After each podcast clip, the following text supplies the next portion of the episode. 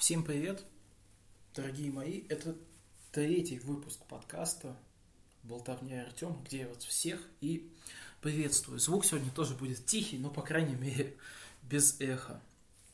Я думаю, если это выйдет на постоянную какую-то константу, может, к большому прекрасному празднику, я прикуплю себе хороший микрофон.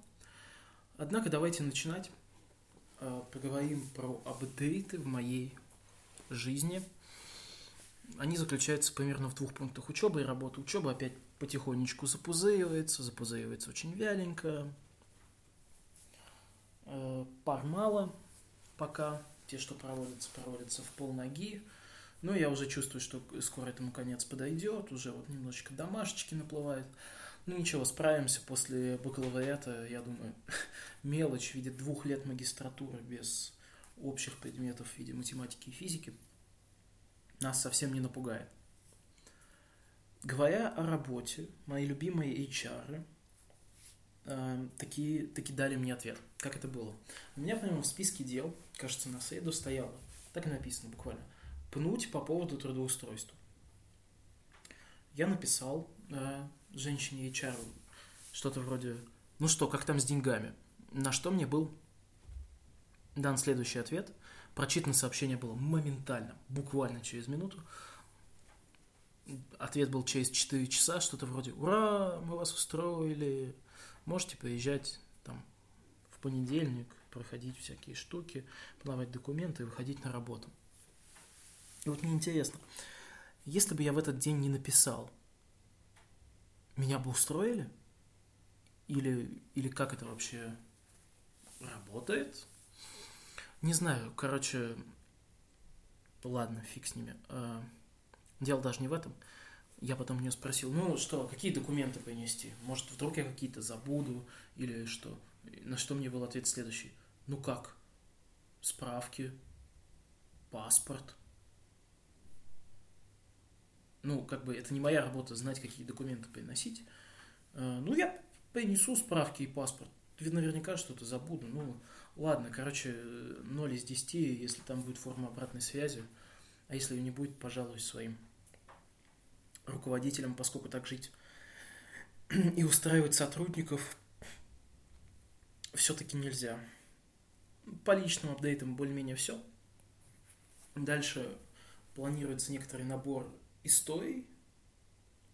Я не знаю, насколько они вам зайдут, но я надеюсь их рассказать внятно, внятно и хотя бы, хотя бы неплохо. Ладно, давайте поехали. Первое заглавлено у меня в списке тем, как женщины с табачком. Э, читал журнал «Дилетант», э, прекрасный исторический журнал. Не знаю, как он выжил в наши текущие нелегкие времена.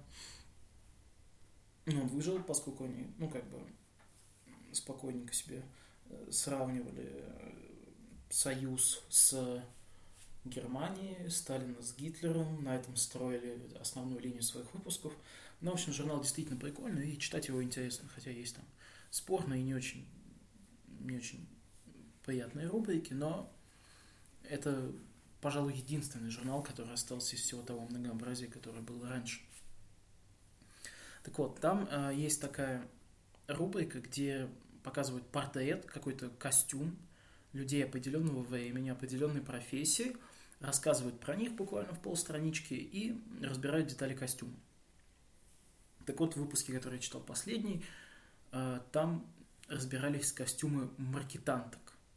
Это такие женщины, которые в войсках французской армии в разные времена, начиная где-то с конца средних веков и вплоть там до э, конца 19 века, занимались тем, что ходили с войсками и забирали на себя те роли, которыми раньше занимались, занималась куча народу.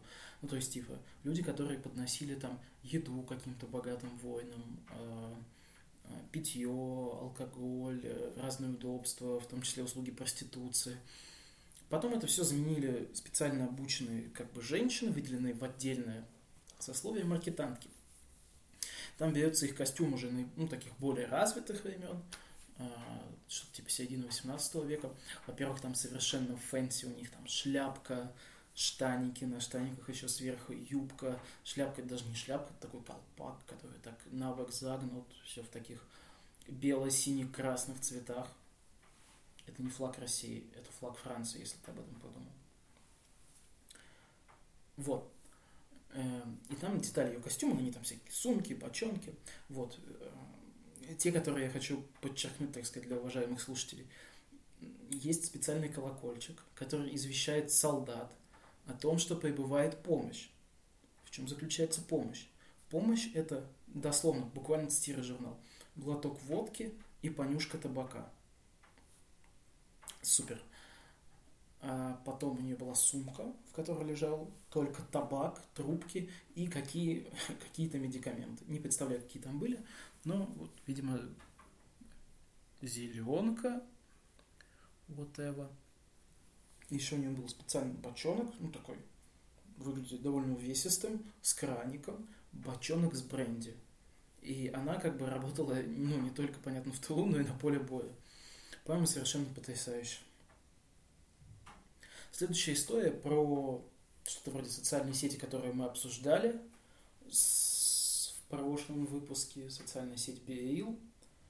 Be Real, да. А, подтянул туда некоторое количество друзей. Если вы хотите присоединяйтесь, пишите мне. Добавимся, будем вместе развлекаться. Поскольку это все-таки игрушка, но э, довольно интересно и занимательно, приятно чувствовать там какую-то а ежедневную связь с близкими, с друзьями. Плюс там есть вкладка Discovery, где вылетают посты рандомных людей из разных частей света. Ну и ты можешь дать согласие, чтобы твои посты тоже вылетали в этой штуке. Ну, как бы на ваш вкус. И, ну, там довольно и э, забавное, милое есть всякое. Можно, короче, позалипать, но немножко. К чему я завел этот разговор? Сегодня видел новость, что TikTok полностью скопировал функциональность BeReal. То есть там тоже, видимо, как-то можно подписаться на алерты, что раз в день тебе приходят тоже за две минуты, сделай фоточку, что перед тобой, и твою как бы э, себяшечку. То есть получается, или концепция имеет какой-то вес, или TikTok работает так же, как все работали в момент, когда вышла эта была лайка с онлайн аудиоэфирами, куда еще было по инвайтам. Блин, забыл. Забыл, честное слово. Ее тоже всех к себе там скопировали, твиттеры и же с ними. А изначальная штука умерла, причем очень быстро. Господи, почему я не могу вспомнить ее название? Ну ладно, в общем, присоединяйтесь э, в BeReal, добавляйтесь, э, будем поддерживать жизнь в этой э, штуке, пока, пока у нас есть силы. Ну, если вам, конечно, интересно. Я буду рад. Следующий поинт в нашем разговорчике называется так. Сахарный Кремль. А, взялся за книжку. Книжка Владимира Сорокина. Кстати, это напрямую завязано с нашей предыдущей темой, поскольку э, это был один из моих постов в этом Берил. Я буквально лежал на кровати, читал вот эту вот книжечку, собственно, ее сфоткал. Там очень такая прикольная обложечка, вся переливается условным сахарным кремлем. Так вот, это сборник рассказов Владимира Сорокина по э, вселенной Дня опричника. День опричника, это можно сказать его... День, День опричника, извините. Это его э, повесть, которая повествует о мире такой непрекрасной России будущее, цитируя Зеков. Да, это отсылка для 100 плюс IQ. Вот. Где рассказана история России, где после Красной чумы, это что-то вроде СССР, которая закончилась, потом белой чумы, которая толком не раскрывается ни в той, ни в той книге, приходит царь. Царь-государь, который отгораживает стеной Россию от всего внешнего мира с одной стороны и как бы по югам, грубо говоря. И сохраняют активную связь с Китаем. Все хорошо знают китайский и прочее. Там есть опричники, опричники, которые выполняют примерно то же самое, что они выполняли при Иване Грозном. Э, во-первых, повесть «День опричника» совершенно потрясающая. Я, когда начал читать «Сахарный Кремль», ее вспомнил, и вспомнил, что ее нужно срочно всем посоветовать. Но а, там идет скорее вот описание правил этих вселенной и жизнь, ну, условно говоря, вот этого опричника, из, он даже не из тайного приказа. Тайный приказ там на Лубянке, это что типа ФСБ, а это вот что-то вот такая сила подконтрольная только государю, который выполняет только его приказы. Ну, скажем так, детали этой книги я не помню, а про Сахарный Кремль вам с удовольствием расскажу. Там, собственно, чуть более раскрывается вселенная вот этого неопричника. Кстати, думаю, из этого можно было бы сделать э, суперсериал. Причем она раскрывается с очень разных сторон. Там показаны разные срезы общества и их нравы. Вплоть до того, что там показана жизнь бродяг, жизнь зэков, которые трудятся в трудовых лагерях, которых там секут специально обученные палачи, а, вот этими плеточками. Показано что-то вроде творческой интеллигенции, там это конкретно карлик, который выступает на кремлевских банкетов, который э, не, не описывается его выступление, описывается, как он приезжает домой и то, чем он занимается. Классической такой, наверное, интеллигентской вещью, которым представляли, занимались там люди э, в застое и в тоталитарных вещах.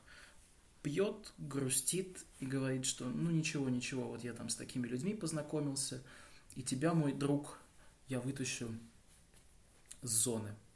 Такая очень услужливая и очень быстро забывающая обиды интеллигенции. Описана просто сцена стояния в очереди с дракой, э, за, э, работяги с завода. Но самый первый рассказ, там, по-моему, называется «Марфушна радость», который рассказывает про девочку. Просто про быт девочки, которая живет где-то в Москве. У нее там батя ремесленник. Вот. И как она ждет праздника, ждет Нового года, ходит по Москве идет получать подарок на Красную площадь от государя, который ей дает сахарный Кремль. Это первый рассказ цикла. А дальше этот сахарный Кремль тянется через всю-всю-всю книжку. Э, девочка меня как-то особенно впечатлила. Именно этот рассказ, во-первых, он, ну, прям в электричке ехал, смеялся.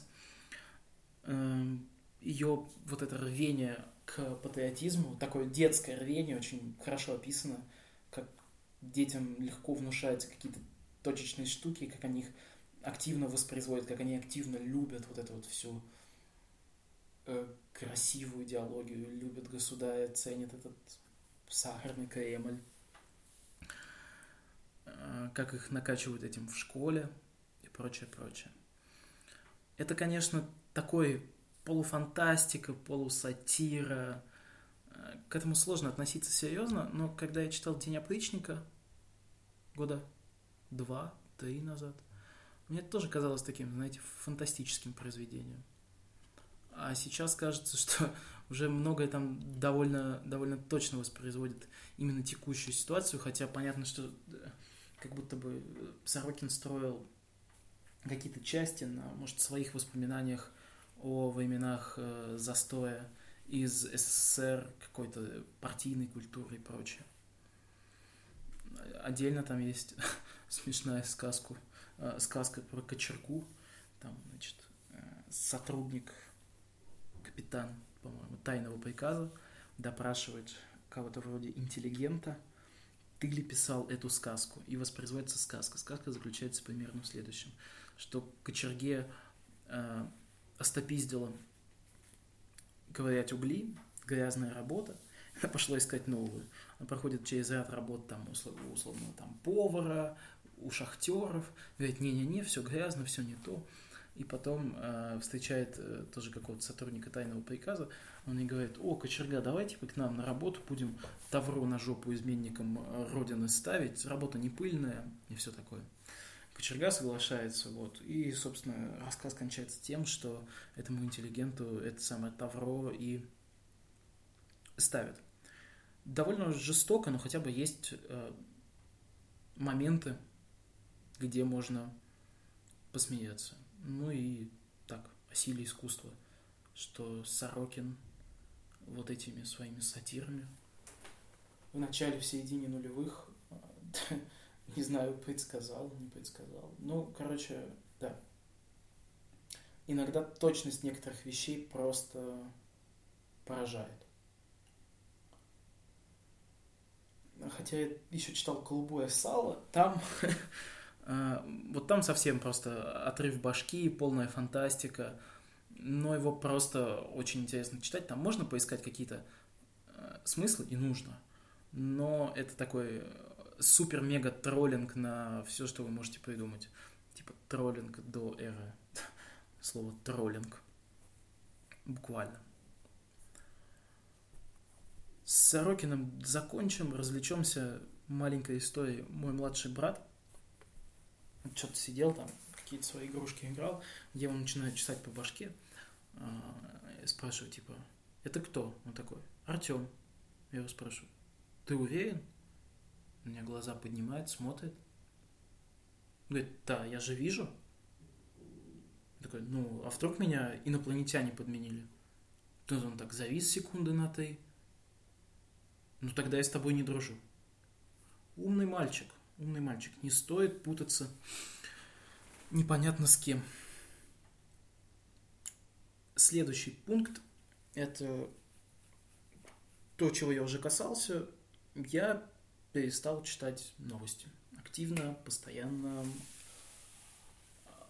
Понял, что у меня освободилась куча времени и куча оперативной памяти. То есть я конкретно начинаю больше читать. Мне остается время на подумать, на подумать там, о себе, о каких-то более вечных и важных темах. Может, это слабость, я в этом не уверен до конца, но думаю, что не прочитав цитату Пескова, Лаврова, функционеров ДНР, ЛНР, э, каких-то левых американских сенаторов, немецких спикеров. Я думаю, я в жизни ничего не теряю. Как-то взгляд на ситуацию это мое поменять навряд ли. Так же, как и э, не подвинет меня как-то на это повлиять. Поскольку, кажется, это практически невозможно в общем, освободилось много оперативной памяти. В этом плане я чувствую себя конкретно лучше. Э, я направляю как будто силы на что-то более важное. Такой неопределенный тейк получается, но как будто начинаешь себя чувствовать чуть лучше, а потом немножко коришь себя за это, поскольку, ну, это как будто происходит некоторая подмена понятий. Ну, с другой стороны, смысл себя корить, я пока это как-то менять не собираюсь, так или иначе. К сожалению или к счастью, но это так. У меня как-то смешные темы перебиваются с серьезными. А, следующее называется Пидаиньо и Ариэле. Ариэле вообще не мое слово, прошу прощения. Так вот, Пидаиньо – это футболист московского клуба «Локомотив», они, кажется, где-то в середине недели играли матч Кубка. России купили нового какого-то чувака, видимо, южноамериканского, тут я не знаю. И он в интервью, а, в телевизионном интервью в перерыве сказал, что типа вот, мне сказали руководители, э, боссы Локомотива, что имя, э, ну, так как меня зовут Педоинья, ну, как фамилию, типа, видимо, Рогов, если написали, Педоинья никак нельзя написать на футболке. Пиши другой, вот там как-то подписали, типа, Педро Габриэль. Поскольку, ну, Педrini это звучит как будто, ну, ты вот такой неправильный. Я даже не знаю, как это комментировать. По-моему, тут э, как бы ситуация вдвойне смешная. То есть то, что босса локомотива это заставили сделать. Никто бы вообще не заметил, если бы сам э, игрок об этом не рассказал, и ну, короче, это позор. То есть, э, это то ли какая-то фиксация там личная боссов локомотива. Ну, наверняка нет, и они, может, как-то э, наоборот поступают правильно в, в такой, в своей легкой самоцензуре. Но, по-моему, это довольно смешно. Оставляю эту историю на ваш суд. Следующая история связана с трейлером э, новой диснеевской русалочки – там не то, что даже трейлер, а там какой-то, даже типа тизер, там показаны какие-то просто локации, как поет русалочка. И, о боже мой, вы не поверите. Там русалочка черная. У этого видео типа около 400 с небольшим тысяч лайков. И полтора миллиона дизлайков. Ну, то есть соотношение совершенно бешеное а, по количеству. И очень смешные комментарии. Забавно, что людей всерьез заботит цвет кожи выдуманный, сука, рыба человека. И у меня к ним возникает вопрос, типа, и да, там кто-то э, цитировал э, э, куски из Ганса Христиана Андерсона, где он описывает, как выглядела русалочка. Типа, что она там белая. Ну да, да. Ну, чуваки, вы реально беспокоитесь за гендер выдуманной человека рыбы. Вы на секунду остановитесь и отправьте свой пыл на что-нибудь полезное. Тем более я наткнулся на милое видео из интернетов, где девочки маленькие, черные, возможно, это звучит не политкорректно, но я не знаю, как сказать корректно, а, они, ну, типа, смотрят этот трейлер и типа, вау, мами, he's black, ой, he, she, ну, может быть и he. Даже если бы было he, вообще какие могут быть с этим проблемы? Ну, типа, это кино, это как доебываться, там, я не знаю, до черных орков и троллей во «Властелине колец». Ну, совершенно, совершеннейшая глупость какая-то. И трата времени, силы и энергии. Забавно, что людей заботят такое, когда происходят гораздо худшие вещи. То есть, типа, русалочка канонически была белой. Ну, круто, чуваки. Живите с этим. Поговорим про новую газету. Я ее долгое время, ну как долгое время, примерно почитал я ее, получается, с года полтора. Да, да, да, я ее читал. А, нет, год, год примерно, да. Я ее начал читать где-то э, в середине третьего курса э, после зимы. И читал до э, середины четвертого, когда новая газета перестала издаваться совсем, поскольку решили, что это нецелесообразно. У меня с ним много связано прекрасных воспоминаний. Во-первых, ну даже из того, что я читал, это какие-то интереснейшие э, материалы, часто на неожиданные темы. В моем умершем телеграмчике мой любимый пост, где я рассказываю про свою поездку на медобследование в военкомат для военной кафедры. И этот день я заканчивал чтением специального выпуска новой газеты про психоневрологический интернат и диспансер. И я скажу, что тот, это был тот журналистский материал, который я читал в тот момент, когда он вышел, а не какие-то из прошлого, который меня потряс до глубины души. Он действительно он большой, но я ехал в электричке, я расплакался. Это настолько настолько это трогает, настолько ну и вызывает, конечно, чувство бессилия, э, рассказы об этих людях, об условиях, в которых они живут, и то, как это было душевно подано. А, так вот, новая газета перестала издаваться сначала, а вчера или позавчера Верховный суд э, отобрал лицензию СМИ у новой газеты вообще, то бишь закрыл их интернет-сайт. Я, насколько понял, это не последняя инстанция Верховного суда, и они еще будут бороться, но я прямо скажу, что мне это очень печально. Я почитал какое-то время назад материал Анны Политковской, женщина, которая писала про чеченскую войну активно, а потом после окончания чеченской войны про Рамзана Кадырова и была убита в Москве в 2005 году в своем подъезде. Убийц нашли, заказчиков так и не нашли. А, вот. Они совершенно потрясающие. А, ужаса... Они потрясающие? Нет, они ужасающие.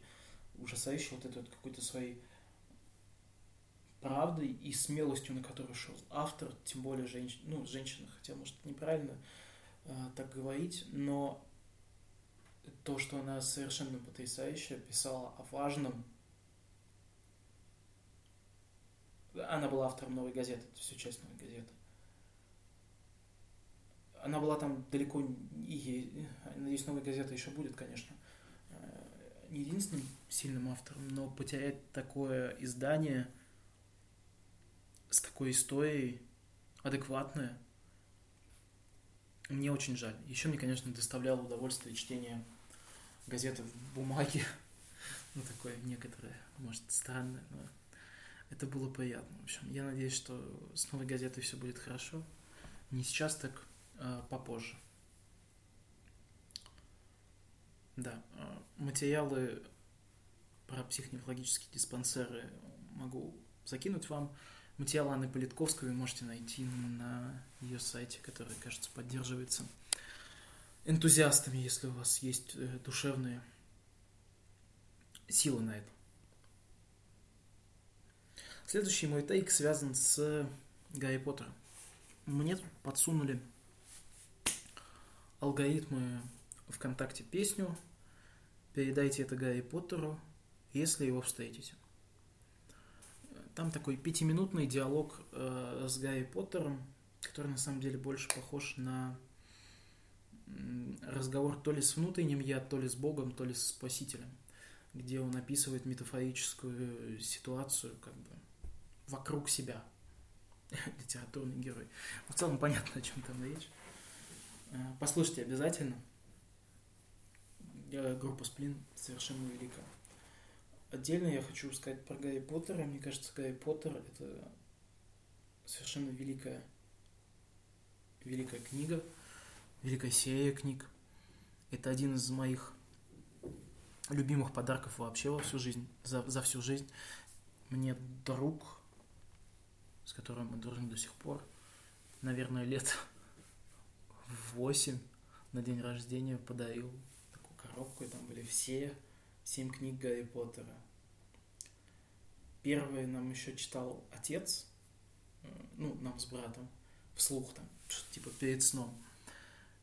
И, ну, вот конкретно я про первую помню. Вот он читал-читал, если вы помните сюжет, э, там Гарри попадает в какое-то что-то вроде подземелья в Хогвартсе, и э, он должен увидеть лицо того, кто скрывается за, за маской как бы Волан-де-Морта, кто его с собой, грубо говоря, притащил и носит. Вот, на этом голова обрывается. Я, я, я утром встал, ну, типа, наверное, класс первый был мой. Я утром встал, открыл и прочитал, что это профессор Квирл, который носил себе Волан-де-Морт. Я не дотерпел, да. Такая вот. Ну ладно, а, если серьезно, то книга совершенно великая, освобождающая, и там на самом деле столько интереснейших смыслов. Во-первых, она очень добрая типа она про дружбу, да даже про жизнь в каких-то тяжелых тоталитарных условиях, про борьбу. Она потрясающая. Но какой, какое прозрение оттуда меня впечатляет, это, если вы помните концепцию крестражей, подкаст превращается в фанфик. Волан-де-Морт разделил свою душу на семь частей. Душа разбивает убийство. Э, сори за спойлер, не сделал спойлер алерт. А, то есть э, с убийством он раскалывает душу, вкладывает часть своей души в те или иные предметы или живые существа. И там были какие-то там штуки его матери, его змея. Ну и чтобы убить Волан-де-Морта, нужно э, зафигачить все крестражи. И по итогу оказывается, что один из крестражей Волан-де-Морта это сам Гарри Поттер. Что кажется совершенно потрясающей идеей, если ее покрутить. То есть, чтобы победить зло или бороться с ним на равных, ты должен носить в себе его часть. По-моему, это очень круто. И Джан Роулинг тоже крутая. Подружка скидывала мне куски из каких-то православных э, статей, которые писали специально обученные священники, насколько это плохая книга, насколько это э, типа богопротивно, как это травят православную веру и все прочее. Ну, мне кажется, конечно, они чрезвычайно узколобы. Может, если захотите, я какие-то кусочки оттуда приведу, там действительно есть очень смешные штуки. Но, слушая песню Гарри Поттер э, группы Сплин, передайте это Гарри Поттер, если встретите, то, что они обращаются к нему как э, к э, спасителю, к Богу, то получается, может, эти православные ортодоксальные ребята чуть-чуть правы. Завершая наш подкаст, хочу рассказать про такого чувака, Гриша Пророков, он автор, ведущий и идейный вдохновитель подкаста Blitz and Chips, там собирается некоторое количество людей, они между собой болтают на разные темы, там, условно говоря, еда, одиночество, тревога, растения, мебель, такие веселые дружеские беседы очень умных, очень интеллигентных людей. А, иногда расслабляет, если хотите разгрузить свой мозг. Но не об этом. Я подписан на его YouTube канал, и тут впервые за полтора года вылетел от него ролик. Ролик про пластинку «Алиса в стране чудес», то ли 76-го, то ли 78-го года записи. Может, вы знаете, в СССР были популярны радиоспектакли, записанные на грамм-пластинках в то ли студии, то ли компании. В общем, пластинки назывались «Мелодия». И одна из этих пластинок была про Алису в стране чудес. Она примечательна тем, что, во-первых, Алиса в стране чудес сама по себе просто вау. Совершенно взрывающая мозг штука. Планирую перечитать. Но эта конкретно пластинка отметилась тем, что это была первая официальная запись уже очень известного на тот момент в Союзе Высоцкого. И он отнесся к ней со всей серьезностью. И послушав, что про это говорит Гриша Пороков, рекомендую подкаст и YouTube канал, я решил ее послушать. Это, ну, это очень интересно. Я попробую как-то это формализовать. Только сегодня слушал, пока там ходил, бегал туда-сюда. Во-первых, это довольно психоделический опыт, то есть там буквально сюжет скачет туда-сюда, и музыка, и актеры, там все на разные голоса, прям вот буквально погружает тебя вот в этот мир Алиса в стране чудес. Но слушать это довольно тяжело, нужна концентрация, поскольку воображение но вот если ты впарился, воображение просто у уплывает куда-то в дальние дали. Но гораздо интереснее, что там это такой самый самое начало, насколько я понимаю, если мои знания в истории правдивы, Брежневского застоя. И там довольно много политической сатиры и совсем не детских песенок зашитых внутрь вот этой вот такой очень многослойной истории, что очень впечатляет. Я, я слушал и прям такой, вау, вау. Ну, я поделюсь какими-то моментами. Там есть буквально момент, э, который характеризует, описан как, это я цитирую, застойное застолье, где мышки, э, другие всякие животные и Алиса – обсуждают, внимание, тут уже, естественно, отходят от текста Льюиса Кэрролла, обсуждают Петра, который порубил окно в Европу. Кто-то спрашивает, а дверь он порубил? Нет, дверь не порубил, только окно. Хорошо, мы поняли все. Есть несколько песен про план, то, что план должен выполняться. Я думаю, это, естественно, какая-то аллюзия на плановую экономику, что без плана мы никто. Планы плохие, но без плана вообще никак нельзя. Потом, что все должны обязательно знать цифры хотя бы до пяти, чтобы знать, как их кто-то оценивает. Такие немножко тоталитарные вайбы. Э, были там буквально слова, что если есть талант, это, конечно, здорово, но без плана, без какого-то надзора и контроля все равно никуда. Это все в детской, абсолютно детской сказке. Немножко смешное. Э, там, я так понимаю, королева или, или герцогиня нянчат э, ребенка-поросенка, и в песне который всю эту ситуацию описывает, говорится, что смирный поросенок вырастает в порядочную свинью. Я, думаю, это, конечно, никак не относится к тоталитарной власти и цензуре, но это просто некоторая правда жизни, что все мы вырастаем в порядочных свиней. Это после этого прослушивания мне показалось, что такое важное высказывание на тему в целом искусства в тоталитаризме и то, как в тоталитаризме именно высказывания в плоскости детских сказок становятся наиболее откровенными и возможными. И то, как на самом деле у меня нет никаких сомнений, почему искусство и культура супер важные вещи. В принципе, это все, все, что есть у человечества. Без этого человечества нет до тех пор, пока кто-то не стал рисовать мамонта на стене, в принципе, никакого человечества не было.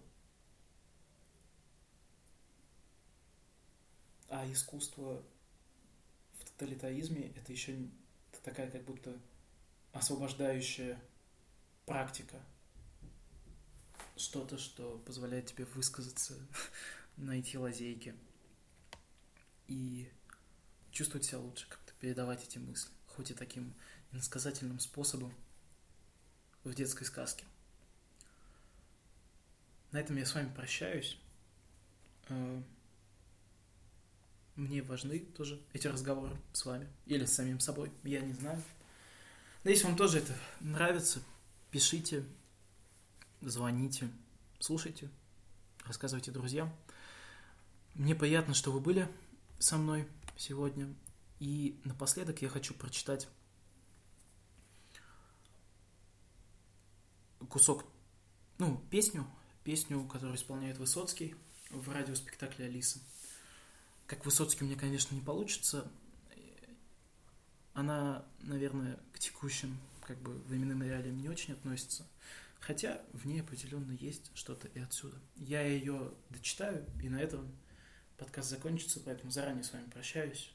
Всем спасибо, это был третий выпуск подкаста «Болтовня» от Артема. Приподнимем занавес за краешек. Такая старая тяжелая кулиса. Вот какое время было раньше, такое ровное. Взгляни, Алиса. Но плохо за часами наблюдали счастливые. И нарочно время замедляли трусливые. Торопили время, понукали крикливые. Без причины время убивали ленивые. И колеса времени стачивались в таении. Все на свете портится от таения. И тогда обиделось время, и застыли маятники времени. И двенадцать в полночь не пробило. Все ждали полдня, но опять не дождались. Вот такое время наступило. Такое нервное, взгляни, Алиса. И на часы испуганно взглянули счастливые. Жалобные песни затянули трусливые. Рты свои огромные заткнули болтливые. Хором зазевали и заснули ленивые. Смажь колеса времени, не для первой премии. Ему ведь очень больно от тенья. Обижать не следует время. Плохо и тоскливо жить без времени.